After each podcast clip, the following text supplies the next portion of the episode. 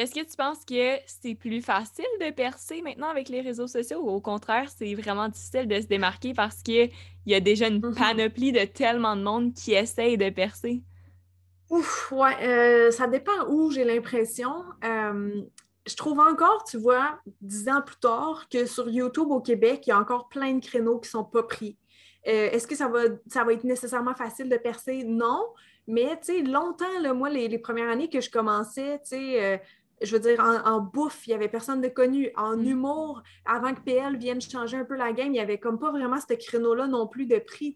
Puis encore maintenant, à moins que c'est moi qui ne connaisse pas ces, plus petites chaînes-là, je trouve qu'il y a encore plein de, plein de domaines qui ne sont pas explorés. Sais, ça fait pas si longtemps que dans ma tête que, Victoria, mettons, Victoria Charlton a fait True Crime et compagnie. Avant, il n'y avait personne, tu sais. Puis là, tu vois, poup, ce créneau-là est comme rempli, puis ça va super bien pour elle. Fait que moi, je pense que c'est sûr que ça aide si tu vas dans un créneau qu'il n'y a pas personne déjà. Est-ce que c'est un gage de succès? Pas nécessairement parce que ça reste qu'il faut vraiment, surtout sur YouTube, que tu travailles très, très fort les premières années pour euh, non seulement espérer avoir un petit salaire avec ça, mais euh, c'est ça, avoir assez de vues puis assez d'abonnés pour. Euh, pour que ça vaille la peine au sens, c'est beaucoup de temps, mettons, faire YouTube. Genre, on se mentira pas, c'est sûr que c'est plus long faire une vidéo YouTube qu'un TikTok. Euh, là, c'est une généralité que je fais, mais tu sais, pour en faire aussi des TikTok, c'est sûr que c'est un montage au bout des doigts qui se fait mm-hmm. d'habitude en, en, quelques minutes ou maximum une heure, tu sais. Euh, c'est sûr que tu peux avoir des TikTok plus professionnels. On s'entend, il y en a, tu vois, c'est des montages de folie. Ça peut être long, mais tu sais, la majorité des TikTok qu'on voit passer dans notre For You page, ça a pris quelques minutes à quelques heures maximum. Mais une vidéo YouTube travaillée, d'habitude, ça va se faire sur plusieurs jours. c'est. Est-ce que ça Est-ce que ça. Avec le délai. Mais est-ce que ça te fait peur le, le fait que les gens soient autant attiré vers l'éphémère, vers les TikTok, est-ce que ça te fait peur qu'à un moment donné, ça prenne le dessus de YouTube ou au contraire, tu penses que YouTube va toujours avoir sa place?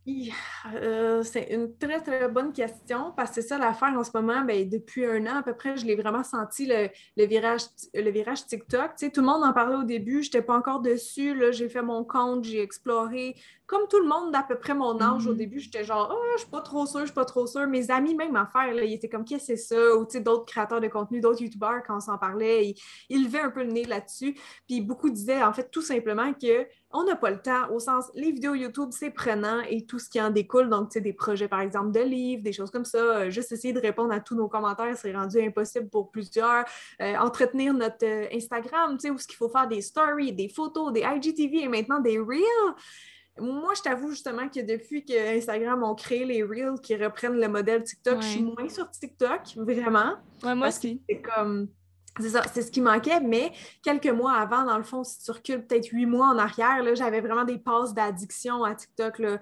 Genre, tout est fait pour que tu restes là-dessus. Puis, comme tu dis, c'est de, la, de la grosse consommation instantanée.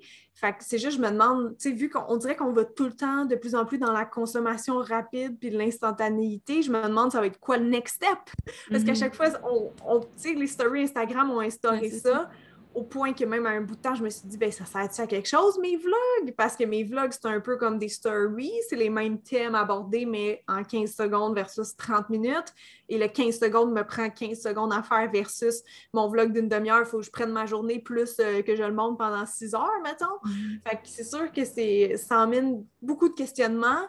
Puis je peux, je peux parler, là, je suis sûre, au nom de tous les créateurs de contenu, c'est des, questionnements, des remises en question euh, constantes. Mm-hmm. Parce que les médias sociaux vont justement tellement vite. Euh, les algorithmes changent tout le temps aussi.